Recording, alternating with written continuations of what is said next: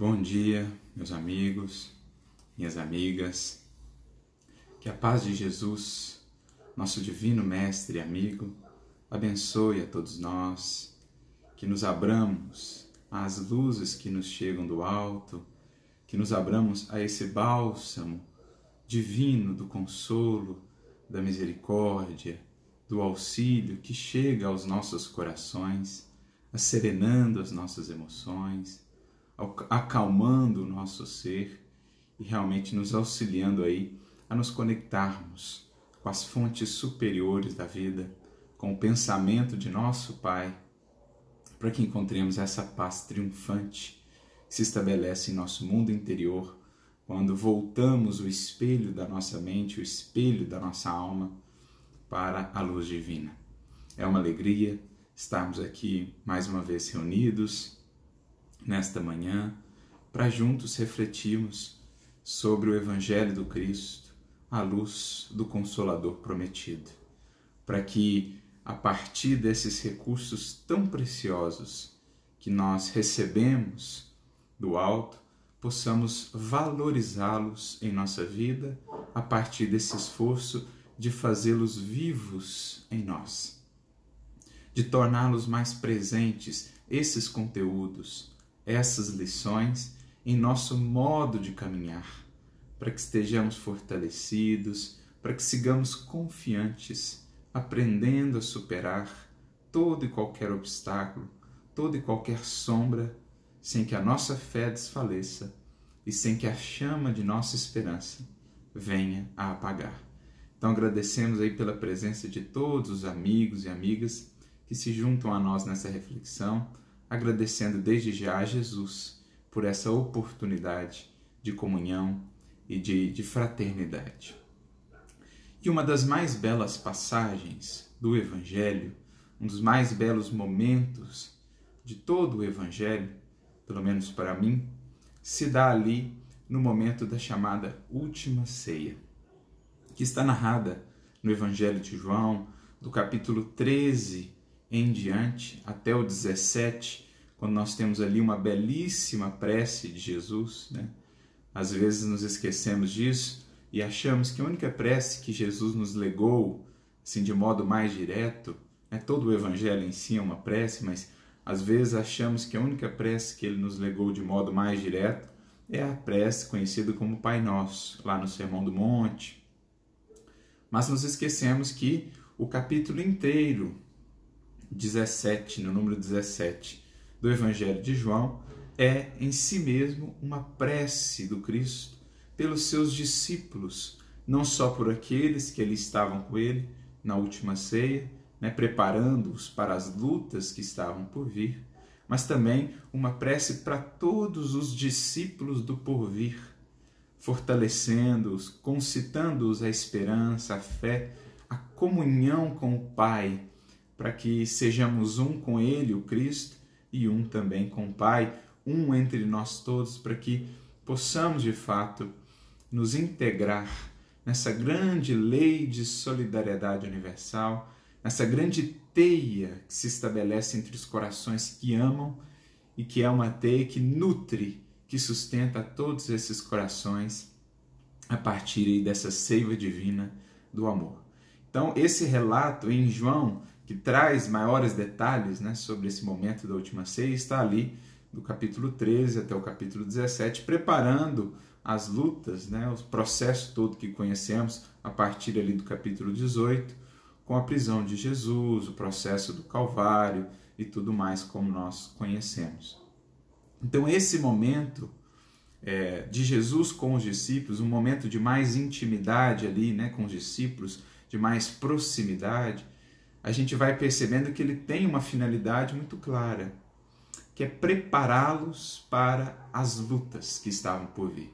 A começar ali, pela prisão de Jesus, pelo processo da crucificação e por tudo que veria depois, os imensos desafios, né? Mais tarde, as perseguições, as humilhações. Então Cristo queria construir no coração dos discípulos a firmeza necessária. Queria prepará-los, dar-lhes bases, né, morais, bases de entendimento, para que pudessem, diante da tempestade que estava por vir, se fortalecerem. Essa é a finalidade primordial daquela reunião. E, naturalmente, que para nós hoje, discípulos, pelo menos que nos colocamos ou buscamos estar nessa condição de discípulos, todo aquele momento, então, vai ter uma significação muito especial porque ele nos alcança também. Jesus não preparava os discípulos apenas daquele momento para aquelas lutas dos primeiros séculos do cristianismo. Jesus preparava os discípulos do porvir também para as lutas que marcariam esse processo de transformação da humanidade, de construção gradativa, paulatina do reino de Deus na terra, isto é, desse mundo novo, dessa humanidade regenerada que todos nós esperamos. Jesus ali como que nos alertava, como aqueles discípulos, para os desafios do processo, porque até então muitos dos discípulos, se não todos eles, estavam com uma visão muito deturpada do que seria a caminhada, né? Estavam ainda com uma visão muito pautada nos reinos do mundo, quando Cristo vinha falar de um reino que não era ainda deste mundo mas que haveria de se consolidar neste mundo. Então Jesus vai renovar o coração e as perspectivas dos discípulos para essas lutas. E é bonito até como que João inicia esse relato, né? lá no capítulo 13, logo no primeiro versículo ali, ele diz assim: "E tendo-os amado, amou-os até ao fim". Jesus sabia o que o esperava. Jesus veio à Terra disposto a tudo, a passar por tudo aquilo, por puro amor, a submeter-se a todas aquelas experiências dolorosas, para que ficasse também para nós, para toda a posteridade, o seu exemplo de sacrifício, de renúncia por amor, para que diante das nossas dores e das nossas lutas pudéssemos nos lembrar das dele pudéssemos nos lembrar de que ele também suportou a cruz, de que ele também subiu o Calvário, de que ele também viveu todas essas dores, as dores que hoje nós temos, e ele, no caso dele, em grau superlativo. Então Jesus estava como está sempre disposto a nos amar até o fim por amor a nós, submeteu-se àquelas experiências e segue séculos afora, sofrendo conosco, caminhando conosco em nossos caminhos de dores, mas ali nos auxiliando a carregar a nossa cruz, as nossas cruzes, porque essa é a proposta do amor que se doa por inteiro. Né? É o que Paulo vai descrever de maneira tão bela na sua descrição sobre o amor, sobre a caridade, o ágape, lá no primeiro, na primeira carta aos Coríntios, no capítulo 13, quando ele fala desse amor que tudo suporta, que tudo sofre, né, que tudo espera. Esse é o amor do Cristo por nós, que se materializou né, e veio caminhar conosco, passar um tempo aqui conosco, deixando-nos esse legado precioso para o porvir. Então, ali Jesus estava iniciando esse seu compromisso de ir até o ápice do amor a renúncia suprema, a doação máxima, um Cristo que deixa as esferas divinas onde vive, na companhia de seres angelicais, se veste de um corpo de carne, que se faz como nós, apagando a sua luz, como diz o apóstolo Paulo, né? E vestiu-se ali de forma humana e suportou até o fim todas aquelas lutas para que nos deixasse essa consolação, essa certeza de que esse amor está disposto a esse nível de sacrifício por nós e que esse amor segue conosco na caminhada e na jornada. Então, deixou aquelas esferas divinas, aquela convivência né, com seres angelicais para estar ali conosco, trilhando os caminhos humanos, os empedrados e doloridos caminhos humanos, para nos mostrar o caminho do seu reino, do reino de Deus em nós e um dia também no mundo, para nos abrir horizontes novos, para a vida em seu verdadeiro sentido e em sua verdadeira magnitude. É assim que João inicia o relato desse momento da última ceia, essa disposição do Cristo de nos amar até o fim e de nos preparar para caminharmos com Ele também nessa senda do calvário de nossas lutas, das lutas por vencermos a nós mesmos, mas também essa senda que haverá de nos conduzir à ascensão, a novos planos de vida, à nossa ressurreição no sentido espiritual, a construção em nós de uma nova vida, essa sim, mais integrada a Deus e às suas leis, né? Ao voo divino que poderemos alçar a partir do momento que soubermos suportar bem as nossas cruzes, erguendo-nos para a, a, plenitude do Espírito, da vida em Espírito e em verdade. Então, mais ou menos essa a representação de toda aquela última ceia, de toda aquela cena, de todos aqueles acontecimentos. Mas, especialmente hoje, nós recorreremos ao capítulo seguinte, ao capítulo 14 do Evangelho de João, em que Jesus traz algumas orientações fundamentais para todos nós, os discípulos, para que consigamos nos preparar adequadamente para as experiências de luta, de prova, que diz muito respeito a nós agora nesse momento de provas coletivas. E a gente vai fazer uma ponte, uma ligação dessa fala de Jesus no capítulo 14 de João com aquilo que o Consolador prometido nos traz. O Evangelho redivivo nos traz, justamente atendendo a essa que é a sua finalidade, de abrir para nós horizontes quanto às falas do Cristo no Evangelho. Aliás, é justamente nesse momento da última ceia que Jesus nos fala a respeito do Consolador prometido. Como a nos dizer que, sabendo aí das lutas que vivenciaríamos, especialmente nesses momentos mais intensos da transição planetária, ele nos enviaria esse paracleto, esse consolador que representaria ele mesmo, que seria sua obra, obra ao qual ele preside e segue conduzindo também, como lá atrás o fez, né? Ele, como esse espírito de verdade, nos amparando nesses momentos, é nesse momento da última ceia que ele fala desse consolador, que ele faz esse vínculo então do evangelho com o evangelho redivivo que haveria de vir mais adiante, relembrar as suas lições e ampliá-las né, aos nossos olhos e ao nosso entendimento, graças às chaves que o Espiritismo nos traz, chaves de conceitos aí, né, elementos-chave que nos, que nos ampliam os horizontes acerca do universo e da vida. Conceitos esses como a vida espiritual, a reencarnação, a mediunidade, a pluralidade dos mundos habitados, todos esses elementos que o Espiritismo nos traz e que nos auxiliam muito a entender as falas de Jesus. Então, nesse capítulo 14, Jesus começa dizendo assim: Não se turbe o vosso coração. Então, o propósito do qual falávamos. As lutas vêm, as lutas virão, fazem parte da vida, especialmente em momentos de aferição de valores, individual ou coletivamente. Jesus sabia as dificuldades imensas que os primeiros discípulos haveriam de viver. Sabia das suas fragilidades, mas os alerta. Né? Não se turbe o vosso coração, ou seja, proteja o seu coração.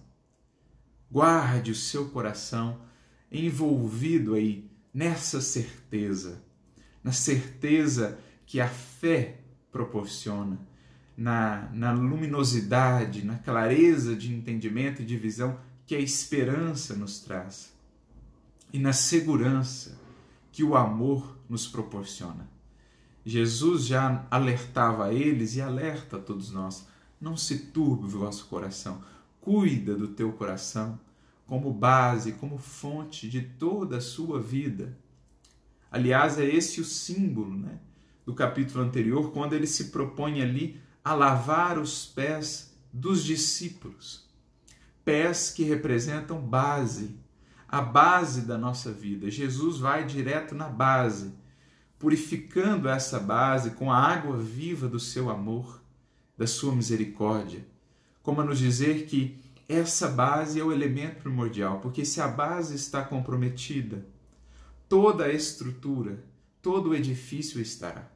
E qual que é a base da nossa vida espiritual? Como nós aprendemos com a doutrina espírita, a base da nossa vida espiritual é o nosso sentimento, é o nosso coração. Dele, né, das emoções que aqui cultivamos, a partir disso nós plasmamos então as ideias, os pensamentos, de onde nascem as palavras e as atitudes que consolidam hábitos e que, por sua vez, definem o nosso destino, definem aquilo que vamos encontrar nos caminhos da vida. Então, se remontarmos à origem, lá encontraremos o sentimento. É o que está lá no capítulo 1 do livro Pensamento e Vida de Emmanuel. O reflexo esboça a emotividade, a emotividade plasma a ideia, de onde nascem as palavras e as atitudes, né? que são válvulas obliterativas ou alavancas libertadoras do nosso destino. Mas lá na base, o reflexo esboçando a emotividade, ou seja, o nosso sentimento é o primeiro ponto de contato que nós temos com a vida que nos cerca, as circunstâncias, as pessoas. Ele é o nosso ponto de contato, é a base de tudo que nós vivenciamos no mundo. E se não cuidamos dessa base, daquilo que ela tem gerado e produzido em nosso coração, o edifício do nosso equilíbrio e da nossa paz estará todo ele comprometido. Por isso, naquele gesto de humildade tão belo, o Cristo vai lavar os nossos pés, convidando-nos a seguir com esse cuidado, né? como ele diz também na orientação que traz aos discípulos, lá no Evangelho de Mateus, por exemplo, no capítulo 10, no versículo 14 ele diz, por exemplo, sacudi a poeira dos vossos pés. Nesses momentos de, de tumulto, né? nesses momentos de prova, nesses momentos de confusão no mundo, é muito comum que a poeira do mundo envolva esses nossos pés, envolva o nosso coração, os nossos sentimentos. O que é essa poeira do mundo? Essa visão muito material da vida, nós costumamos ser sufocados por essas perspectivas limitadas da vida, nesses momentos de prova mais intensa na matéria. Se não cultivamos esse cuidado de lavar, de remover sempre essa poeira dos nossos pés, daqui a pouco todo o nosso pensamento está contaminado também, a nossa visão de mundo se turva e a gente não consegue divisar mais além a gente não consegue ver horizontes mais abrangentes. Então é importante sacudir sempre a poeira dos pés, lavar os pés com a água viva do Evangelho do Cristo. Né? Essa renovação que o Evangelho vai nos proporcionando para mantermos bem baseados, para mantermos bem firmes em bases sólidas de equilíbrio e de serenidade. Então é preciso não deixar que o nosso coração se turbe, se perturbe e mantenha-se sereno. E como o faremos? Através desses recursos que falávamos. Essa certeza que a fé nos dá e que nos envolve, qual uma, uma, uma armadura, né? O próprio apóstolo Paulo vai ter uma referência interessante, ele vai dizer a couraça da fé e da caridade, o capacete da esperança. A gente precisa desse tipo de indumentária de proteção para mantermos aí serenos e conectados ao Cristo. Por isso ele prossegue dizendo: Credes em Deus, crede também em mim.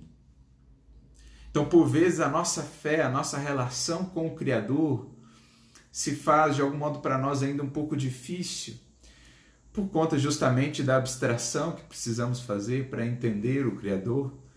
Então Jesus aqui faz um vínculo interessante. Né? Ele vai vincular essa nossa fé, essa nossa relação com o Criador, a Ele próprio como representante do Criador na Terra.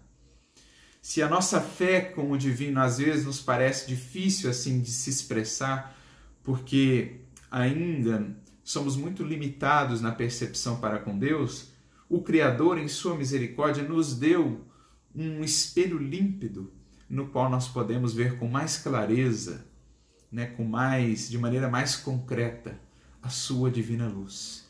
E esse espelho é o Cristo. Essa imagem, como diz o apóstolo Paulo na sua carta aos Colossenses, a imagem do Deus invisível, essa imagem é Jesus.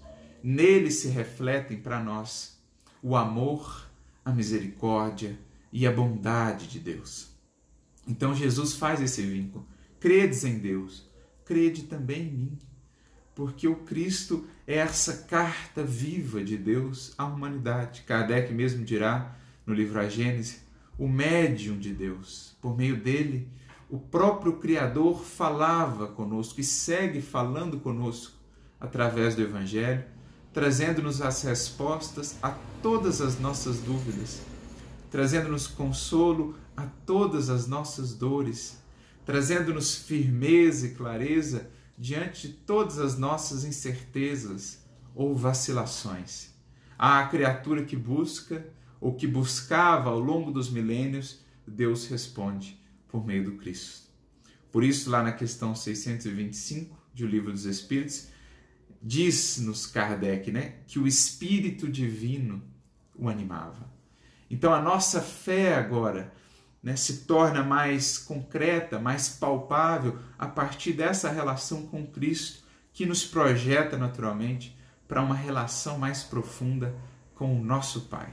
Esse Pai que ele nos revela, um Pai amoroso, um Pai solícito. Jesus nos traz essa feição belíssima da providência divina que segue velando por cada um de seus filhos no mundo. Então é isso que ele está nos convidando a fazer aqui logo nesse início, a proteger o nosso coração, envolvendo-o aí na certeza da fé, na luz da esperança e na segurança, na confiança que o amor, que essa relação de amor que estabelecemos com Ele e com o Pai nos proporciona. Por meio desses recursos estaremos protegidos, estaremos ali bem, bem fundados, né, com os pés, a base da nossa vida espiritual, o nosso coração protegido do pó do mundo, das ansiedades do mundo, das, das expectativas dolorosas, da, dolorosas do mundo, estaremos assim protegidos. Mas Jesus prossegue dizendo: Na casa de meu pai há muitas moradas. Se não fosse assim, eu vou teria dito: Vou preparar-vos lugar. Então aqui é muito bonito. Jesus nos convida a mudar a nossa perspectiva de análise, a deixarmos o nosso ponto de vista apenas da morada terrestre, da morada nesse corpo transitório, para nos projetarmos em pensamento às outras, às infinitas moradas da casa de nosso Pai. É claro que, num certo sentido, podemos entender nessa fala de Jesus uma referência aos infinitos orbes que aí povoam o universo e que são todos eles habitados não necessariamente nos mesmos moldes do planeta Terra, né? nas mesmas formas ou expressões da matéria, mas todos eles habitados, né? representando aí as infinitas moradas da casa do Pai, isso quando consideramos os orbes materiais que nós vemos aí espalhados pelo mundo, ou pelo universo, melhor dizendo. Né? As infinitas, as imensas, né? É, esse número inumerável, na verdade, de estrelas e de planetas que aí estão, sem considerarmos as moradas das esferas espirituais. Mas nós podemos e devemos também entender essa fala de Jesus num outro sentido. Quando compreendemos que em verdade moramos onde projetamos o pensamento, moramos em nossa mente, que é a nossa casa intransferível, como nos diz Emmanuel, nossa casa mental, vamos percebendo também que a nossa mente nós podemos colocá-la em diversas perspectivas e com isso ter diferentes pontos de vistas do universo e da vida. Então, segundo aquilo que pensamos, né, segundo onde projetamos o nosso pensamento e a nossa mente, aí nós teremos infinitas possibilidades de moradas do nosso pensamento da maneira pela qual enxergamos a vida, as próprias circunstâncias que nos alcançam. Então é como se Jesus aqui estivesse nos convidando a deixar um pouco essa morada que muitos de nós estamos acostumados, né? De seres encarnados, olhando as perspectivas e, e, e as circunstâncias apenas do ponto de vista material, para que possamos nos elevar em pensamento e olhar também para a vida a partir dessas outras moradas, as moradas do Espírito que podemos acessar desde já, porque somos espíritos. Podemos elevar o nosso pensamento e abrir novos horizontes, mudar o ponto de vista do nosso entendimento. Jesus quer com isso nos infundir esperança, quer nos infundir horizontes novos de entendimento, convidando-nos a sair da estreiteza do ponto de vista material. Porque aí sim, de fato, se nos prendemos apenas à visão material, se nos esquecemos da realidade do espírito e da vida imortal, dificilmente conseguimos manter esperança, conseguimos manter confiança ou serenidade diante de provas mais duras, diante de provas mais acerbas. É como se Jesus dissesse assim: Olha, vocês não são apenas isso aqui. Vocês não são apenas esse corpo. A vida não se resume a isso aqui. A vida é muito maior do que isso. Né? Diante das provas e das lutas, lembrem-se: há muitas moradas na casa do Pai. Não se restrinja à breve experiência do corpo físico. Amplie as suas perspectivas para as perspectivas do Espírito e sinta essa vida imortal, essa vida que pulsa, essa vida que canta, que ecoa para além dos estreitos limites do túmulo. É a importância de abrirmos então esses horizontes. Por isso o apóstolo Paulo, no capítulo 15 da sua primeira carta aos Coríntios, ele vai dizer assim: se nós esperamos em Cristo apenas para esta vida, somos as mais miseráveis de todas as criaturas. É a esse tipo de esperança ampliada que Jesus nos convida. Nós não esperamos nele nem em Deus apenas para essa vida. A vida não se resume a esse jogo aqui de circunstâncias materiais. Por detrás dessas circunstâncias materiais, mesmo as mais dolorosas, está a vida imortal, que se utiliza até mesmo dessas circunstâncias mais dolorosas para se manifestar, para se expressar ainda mais grandiosa no processo de destruição e aperfeiçoamento das formas que está sempre a serviço da vida, do progresso, do bem e da luz. Mesmo a morte, quando nos visita, quando nos visita de maneira mais intensa, como nesses momentos que vivemos, essa morte também está a serviço da vida, a serviço da vida imortal, a serviço do Espírito que prossegue cada vez mais enriquecido pelas experiências que vive, caminheiro da eternidade que é, em busca da divina luz. Então é preciso aprendamos diante, sobretudo das provas, a mudar de morada, a acessar essas outras moradas do Espírito, as infinitas moradas que aqueles que aprendem a voar pelo pensamento conseguem acessar. E é aqui, mais propriamente, que a doutrina espírita entra com o seu papel grandioso de abrir-nos esses horizontes infinitos. É aqui que nós vemos o poder né, grandioso desse Consolador prometido, desse Evangelho redivivo, em nos ampliar o entendimento das lições de Jesus. E é por isso, como dizíamos, que queríamos fazer uma vinculação dessa fala do Mestre com uma fala de Kardec, esse apóstolo da regeneração, que está lá no Evangelho segundo o Espiritismo. Lá, justamente no capítulo 2, meu reino não é deste mundo, lembrando o propósito da última ceia aos discípulos daquele tempo e a todos nós, o reino do Cristo não é ainda deste mundo. Primeiro precisaremos entendê-lo como esse reino que transcende este mundo, para que então ele possa se fazer também neste mundo.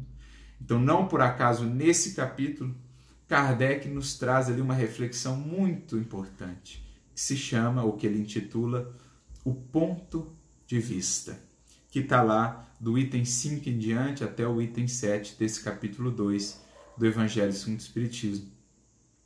Quando Kardec, ampliando para nós essa fala do Cristo, há muitas moradas na casa de meu Pai, ou seja, há muitos pontos de vista, há muitas perspectivas.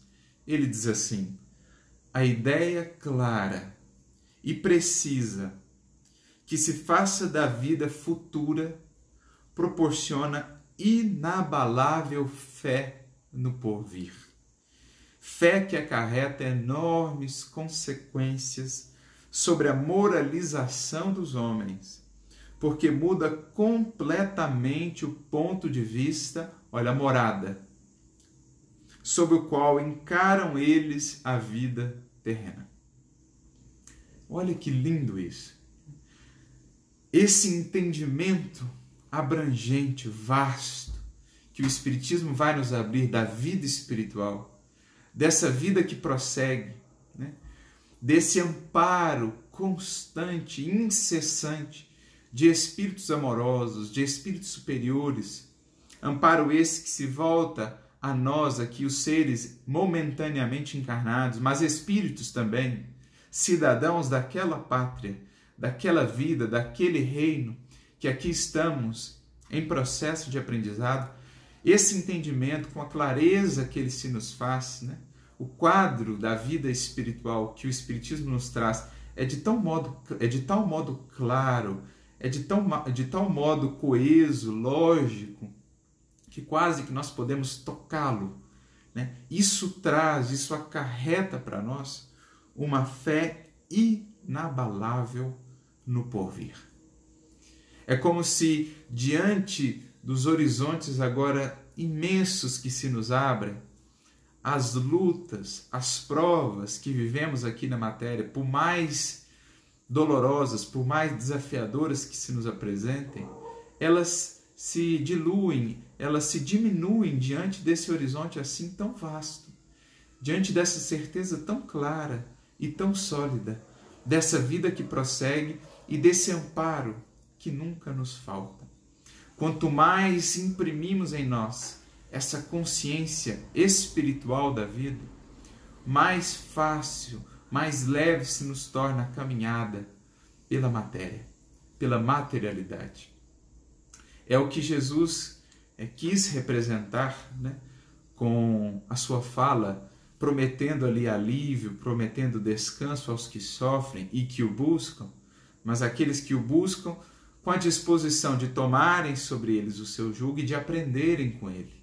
Ele diz que esses terão sim um jugo, terão sim um fardo, mas que o fardo com ele é leve e o jugo com ele é suave. A partir do momento em que nos dispomos a acolher esse jugo do Cristo, que outra disciplina ou proposta fundamental não nos traz senão a do amor, e a partir do momento em que nos dispomos a aprender com Ele e também com o Consolador prometido que Ele nos enviou, nosso coração vai encontrando repouso, vai encontrando leveza, serenidade, porque as lutas, os fardos, apesar de nos desafiarem, apesar dos esforços que nos impelem a fazer, são leves, são suaves, porque caminhamos agora vida fora em espírito.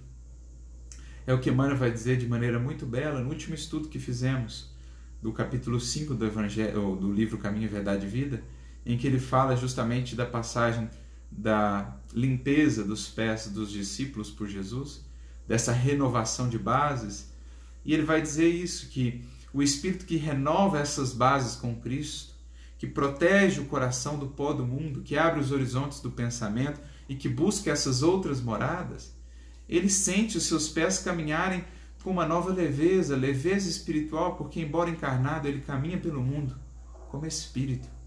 E quem caminha no mundo, ou pelo mundo como espírito, consegue mais facilmente se sobrepor a todas as provas e a todos os desafios. É o símbolo também muito belo daquela passagem do Evangelho, quando Jesus caminhando por sobre as águas, em meio à tempestade, se dirige aos discípulos que estavam no barco, e Pedro, o vendo, né, manifesta aquele interesse de caminhar com ele também por sobre as águas, por sobre as ondas. E Jesus então diz: Venha, não temas, venha até mim. E Pedro, de olhos voltados para o Cristo, sustentado naquela fé, sai do barco, coloca o pé e caminha por sobre as águas alguns passos. Enquanto esteve de olhos voltados para o Cristo, para esses horizontes infinitos, essas outras moradas que o Cristo nos abre e que nos ensina a buscar, ele pôde caminhar por sobre as águas. Mas em crescendo as ondas e em sentindo a ventania, ele tirou os olhos do Cristo, tirou o foco do Mestre e passou a se fixar nas ondas, na tempestade, e então começou a afundar. É o que acontece conosco nos momentos de prova mais intensa. Pedro ali representa o discípulo, as ondas, o mar, a tempestade representam as provas. O Cristo, esses horizontes que o Evangelho e a doutrina espírita nos abrem. Se no momento das provas nos fixamos nisso, se prosseguimos para esse alvo, de coração protegido, de mente e pensamento voltados para o Cristo, para o Evangelho, para esse ponto de vista que o Espiritismo nos abre, eis então que conseguimos caminhar por sobre as águas, por sobre as ondas, ou seja, conseguimos nos sobrepor a esses momentos difíceis e a caminhar com serenidade, com fortaleza, vencendo esses desafios. Mas, se nesses momentos de prova, se nesses momentos de desafio vacilamos, tiramos o foco do Cristo, tiramos o foco desses horizontes e voltamos para as provas, voltamos para as ondas e para a ventania, então começamos a afundar, começamos a ser, digamos assim, envolvidos por essas provas, por esse desespero e começamos então a nos afogar em emoções perturbadoras, em pensamentos de pessimismo, de desânimo, de abatimento. É para isso que deveremos estar atentos a esses momentos. Não nos deixarmos envolver por essas ondas, né? não fixarmos o nosso pensamento e a nossa mente apenas nisso. É claro, é importante, precisamos nos informar, precisamos estar atentos ao que nos acontece, mas sem nunca deixar de voltar o espelho da nossa mente para a luz que o Cristo reflete, para a luz divina, por meio da prece, por meio desse voo em espírito que todos podemos fazer, elevando o nosso pensamento e olhando para o Cristo, pois isso haverá de nos dar essa firmeza, essa, essa fortaleza, essa segurança para vencer essas ondas e nos sobrepormos a elas. É isso que Kardec está dizendo. Né? Muda-se por completo nosso ponto de vista e conseguimos lidar com a vida terrena, com a sua efemeridade, com a sua impermanência de maneira mais segura, mais confiante, mais firme. Ele diz: para quem se coloca pelo pensamento na vida espiritual, que é indefinida, ou seja, é o infinito que se nos abre, a vida corpórea se torna simples passagem, breve estada num país ingrato. As vicissitudes e tribulações dessa vida não passam de incidentes que ele suporta com paciência, por sabê-las de curta duração, devendo seguir-se-lhes um estado mais ditoso. Então, infunde-se em nós, quando mudamos essa morada ou essas moradas, quando mudamos de ponto de vista, infunde-se em nós paciência, esperança e essa capacidade de ver mais além, de ver para além do vale o campo que se nos abre depois. A gente sobe lá no monte e vê que depois do vale tem um campo vasto, uma planície que haverá de se nos abrir se soubermos bem passar ou bem nos conduzir pelo vale das provas. Os estados ditosos que surgem depois das provas mais difíceis para os indivíduos ou para as coletividades. Depois de toda prova mais intensa, a humanidade teve um surto de progresso, de desenvolvimento.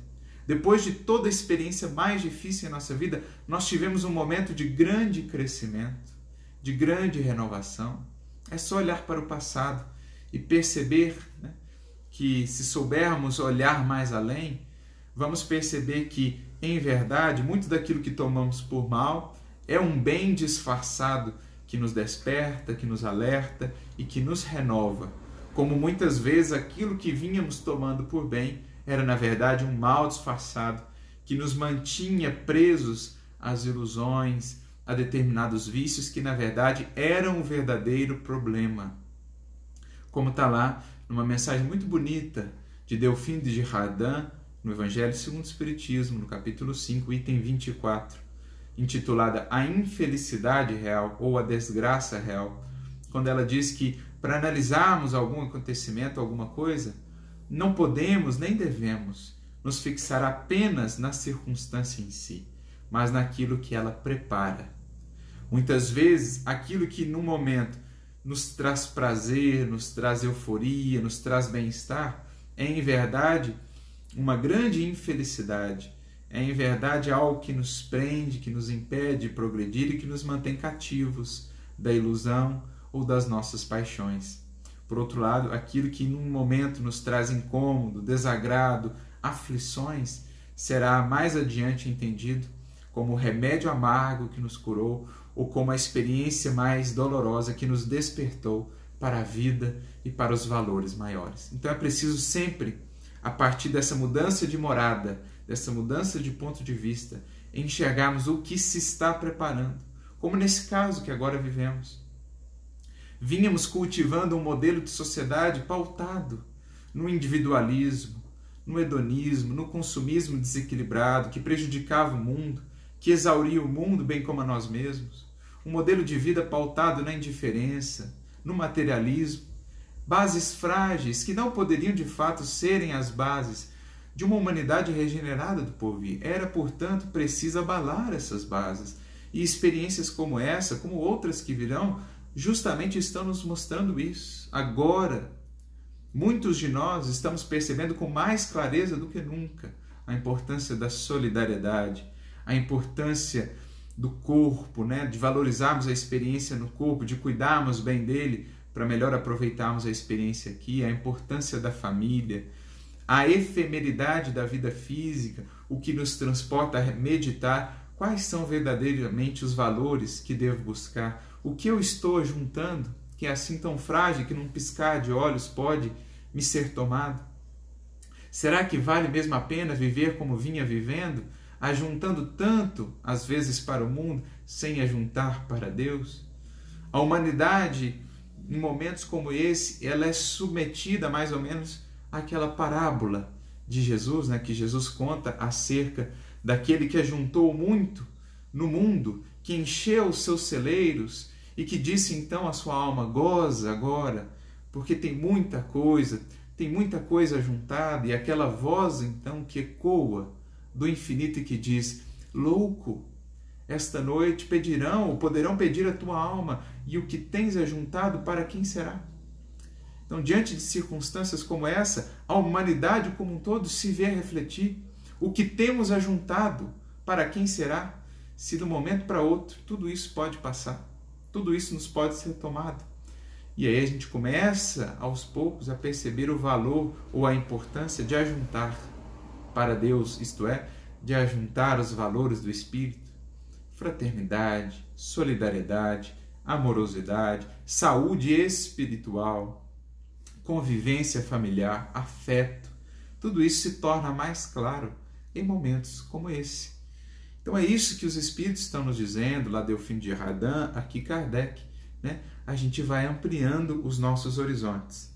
À morte, nada mais restará de aterrador. Deixa de ser a porta que se abre para o nada e torna-se a que dá para a libertação, pela qual entra o exilado numa mansão de bem-aventurança e de paz. Então, não a morte buscada, mas se a morte vem nos visitar e se estamos fazendo a nossa parte, ela é acolhida, na verdade, como quem nos liberta, como quem nos abre os pórticos da vida verdadeira em sua expressão muito mais grandiosa do que a expressão breve, efêmera da vida aqui temporária no corpo terrestre. Sabendo temporário e não definitiva a sua estada no lugar onde se encontra, menos atenção presta às preocupações da vida, resultando-lhe daí uma calma de espírito que tira àquela, ou seja, à vida, muito do seu amargor. Ou seja, ele está assim consciente do valor do seu corpo, da oportunidade da encarnação, preserva dentro do, do possível, dentro daquilo que está ao seu alcance, mas de modo nenhum a ela se apega, consciente que é um espírito e está inclusive preparado a lidar com a visita da desencarnação, se assim forem os desígnios do alto, né? Como está lá a mensagem é, na revista Espírita, se eu não me engano, de é, 1867, intitulada Os Adeuses, né, um artigo da revista Espírita, se eu não me engano, de novembro de 1867, do Dr. Demer, em que ele fala a respeito, por exemplo, dessas epidemias, dessas provas mais difíceis que por vezes vivemos, e ele diz assim: quer desencarnemos, quer não desencarnemos, em tudo, né, agradeçamos ao Senhor da vida, porque se formos chamados a retornar, lá seguiremos na caminhada, lá seguiremos em vida, atuando, ampliando os novos horizontes, ampliando eh, as nossas possibilidades de trabalho, quer sejamos convidados a permanecer, aqui deveremos valorizar a oportunidade que nos foi dada da nossa transformação, da nossa renovação espiritual. Quer aconteça uma ou outra coisa, o ser que vê a vida a partir desse ponto de vista, dessa morada, estará tranquilo, estará confiante e estará agradecido ao Senhor da vida, que lhe apresenta sempre novos horizontes de trabalho e de realização. Mais adiante, já no item 7, ainda dentro do ponto de vista, Kardec então dirá: o Espiritismo dilata o pensamento e lhe rasga horizontes novos, em vez dessa visão acanhada e mesquinha que o concentra na vida atual que faz do instante que vivemos na Terra único e frágil eixo do porvir eterno, ele, o Espiritismo, mostra que essa vida não passa de um elo no harmonioso e magnífico conjunto da obra do Criador. Um elo de outros tantos elos que já tivemos nas múltiplas experiências pelo corpo, pela matéria, nas mais diversas civilizações, nos mais diversos tempos e condições. Estamos aqui a construir mais um elo dessa magnífica corrente de solidariedade, né? de harmonia que marca todo esse conjunto da obra do Criador. Elo esse, né, ou percepção essa que mostra, prossegue ele, a solidariedade que conjuga todas as existências de um mesmo ser todos os seres de um mesmo mundo e os seres de todos os mundos. Ou seja, nesse processo de ir e vir, né, de voltar à matéria, deixar a matéria, voltar mais uma vez, esse eterno renascer, nascer e renascer, progredir sempre, tal é a lei, como diz lá a frase que está no, no túmulo de Kardec, é, nesse processo eterno de ir e vir, aos poucos o espírito vai tomando cada vez mais consciência desse elo, desses elos infinitos que prendem ou que conectam as suas múltiplas existências, em que vamos numa existência vivendo os ecos daquelas que vivemos outrora, mas também desses elos que nos conectam às múltiplas existências do planeta em que vivemos, aos outros seres, né, que nos conecta a todos, encarnados e desencarnados, e mais do que isso, esses elos que nos conectam aos outros mundos, aos seres desses outros mundos. Ou seja, o espírito, nesse ir e vir, vai aos poucos aprendendo, na verdade, a sua condição de cidadão universal. Uma nota convidada a ser uma nota harmoniosa na grande e imensa sinfonia do universo regida pelo eterno Criador. É a isso que vamos sendo convidados né, a entender e a penetrar a partir desse eterno processo de vir e ir, de ir e vir, nascer, morrer, renascer ainda, progredir sempre, tal é a lei, lei essa que nos une a todos nesses infinitos laços da grande lei de solidariedade universal. Faculta, assim, uma base uma razão de ser, a fraternidade universal. Enquanto a doutrina da criação da alma por ocasião do nascimento de cada corpo torna estranhos uns aos outros todos os seres. Essa solidariedade entre as partes de um mesmo todo explica o que inexplicável se apresenta, desde que se considere apenas um ponto. Então, se nós estamos presos à vida material, estamos presos a apenas um ponto, né? à vista de um ponto. Mas se com o Espiritismo ou com o Evangelho buscamos essas outras moradas de que nos fala o Cristo, ampliamos os nossos pontos de vista e vemos cada vez mais do alto a grandiosidade e a magnificência, a harmonia da obra do Criador, mesmo naquilo que consideramos ser a presença do caos. A gente vai ampliando os nossos horizontes e as nossas perspectivas. É esse o papel do Consolador, explicando e cumprindo aquilo que o Cristo havia prometido lá, na última ceia, por meio das suas falas e das suas promessas. E é isso que ele quer nos dizer, enfim, num entendimento que podemos ter, que na casa do Pai há muitas moradas. E se não fosse assim, Jesus nos teria dito. Jesus nos teria dito: a vida é só isso, morreu, é o fim. Mas Jesus não nos disse isso, Jesus, pelo contrário, nos afirmou e nos convidou a buscar essas imensas, infinitas moradas. E por isso nos disse também: Vou preparar-vos lugar. Jesus espera-nos nesse lugar onde poderemos comungar com a sua paz, com a sua amorosidade, com a sua serenidade. Ele, por meio do Consolador prometido, nos ensina a buscar esse lugar que nos prepara e onde nos espera para que saibamos passar por esses momentos com essa confiança, com a luz a iluminar toda sombra e toda dificuldade. E quando eu for, prossegue ele no versículo 3, e vos preparar lugar, virei outra vez e vos levarei para mim mesmo, para que onde eu estiver, estejais vós também. Óbvio que, num certo entendimento, essa fala de Jesus representa esse próprio processo que ele segue presidindo de construção do mundo novo, da humanidade regenerada. O Cristo voltará a nós outra vez, já voltou na forma do Consolador, mas voltará também no sentido de que os valores do seu Evangelho haverão de se consolidar no mundo e marcar aí de fato esse novo tempo, consolidar as bases dessa nova humanidade. Poderemos entendê-lo assim. Né? Ele foi, mas voltou e segue conosco, nos amparando em todo esse processo. Mas há também esse entendimento de que ele segue então ativamente, né, nos convidando a buscarmos desde já essas moradas onde vibra ali o seu pensamento, onde pulsa o seu coração e que estão acessíveis a nós outros, desde que aprendemos a pelo espírito e pelo pensamento a traçarmos esse roteiro a essas faixas superiores da vida, a essas outras perspectivas de entendimento e de sentimento.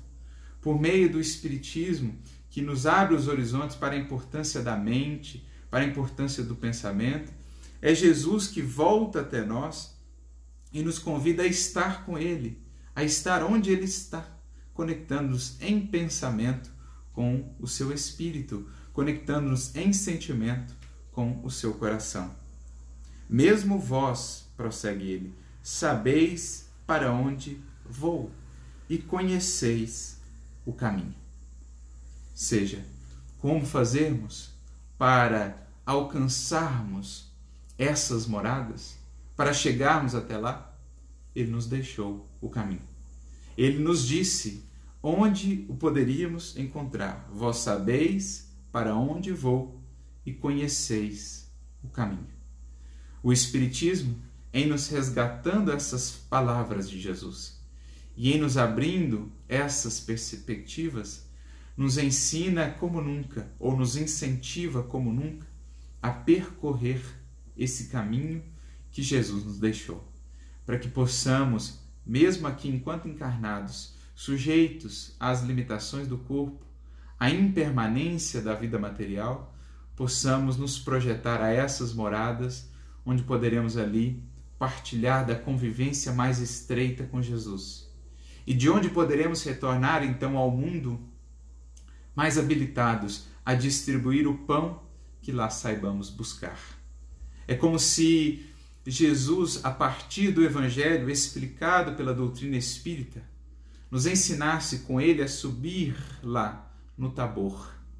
É como se ali, como outrora Pedro, Tiago e João viveram aquela experiência, nós pudéssemos vivê-la também, subir a esse monte e presenciar a grandiosidade desse Cristo que não nos abandona e que se faz essa luz imensa, gigantesca, que se transfigura ainda maior diante dos nossos olhos espirituais, quando com ele subimos a esse monte, a essas moradas.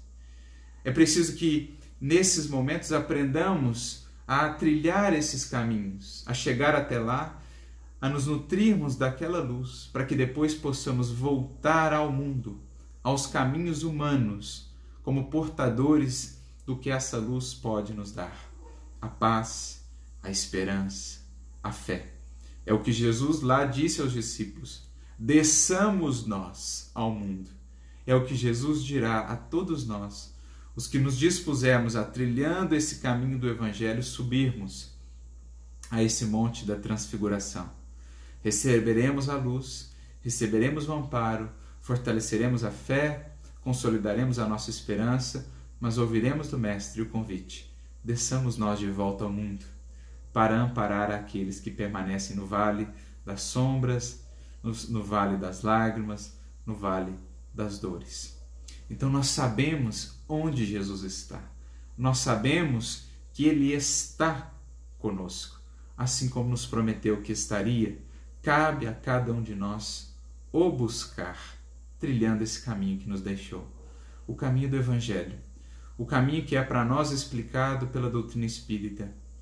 Estudo, prece, serviço, amor, humildade, paciência, são essas as balizas que nos mostram com clareza a senda que nos cabe trilhar e que não nos levará a outro caminho, ou melhor, a outro resultado senão este, o de encontrarmos o coração de Jesus a nos esperar para nos infundir esperança, para nos proteger com a certeza dessa fé de qualquer perturbação exterior que o mundo nos possa causar não se turbe o vosso coração. Credes em Deus, crede também em mim. Que a figura de Jesus possa adentrar, enfim, a nossa casa mental, que possamos acolhê-lo como outrora fizeram Marta, Maria, como outrora fez Simão Pedro, que ele seja, enfim, em nossa casa, não simplesmente um visitante, mas, enfim, um morador porque Ele então nos ensinará a encontrar esses caminhos para outras moradas, onde saberemos ali cultivar essa certeza e esse ponto de vista luminoso que nos ajudará a passar e a sobrepor qualquer luta e qualquer dificuldade. Como está lá no livro de Apocalipse, na fala que nos foi registrada, Eis que estou à porta e bato. Se alguém ouvir a minha voz e abrir a porta, eu entrarei e cearei com ele e ele comigo. Que a nossa morada não seja simplesmente a morada do desespero, do batimento, do desânimo. Que a nossa morada possa se renovar e se preencher de luz a partir desse nosso movimento interno de abrir a porta a Jesus, para que ele possa então entrar e cear conosco nós com Ele, partilhando desse pão que desce do céu e que dá a vida ao mundo, como nunca.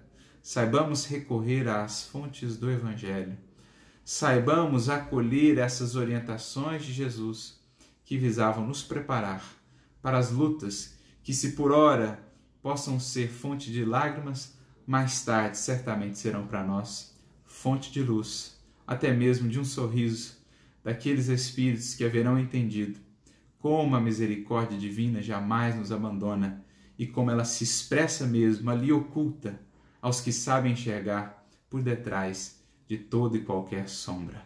Saibamos, amigos, pressentir, ou melhor, sentir esse carinho que nos envolve. Atendamos às orientações de Jesus e sintamos a Sua presença tão forte, tão presente como nunca, a nos convidar a esse novo olhar.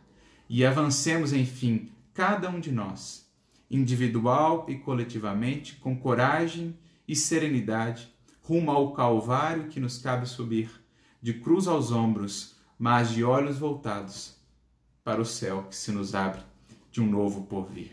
Assim como esses discípulos que ouviram essas palavras lá atrás o fizeram, tomando as suas cruzes e testemunhando com Cristo até o fim a sua fidelidade, a sua confiança, a sua esperança e o seu amor, que saibamos nós também, ante as provas que se nos apresentam, ante os nossos calvários, junto ao Senhor, subir, galgar esses degraus da vida mudar o nosso ponto de vista e enxergar a vida e enxergar o universo sob o ponto de vista com que Jesus o enxergou naquela cruz. Não via ele apenas as sombras que envolviam o mundo, as dores ainda a serem vividas, nem as lágrimas daqueles que ali estavam.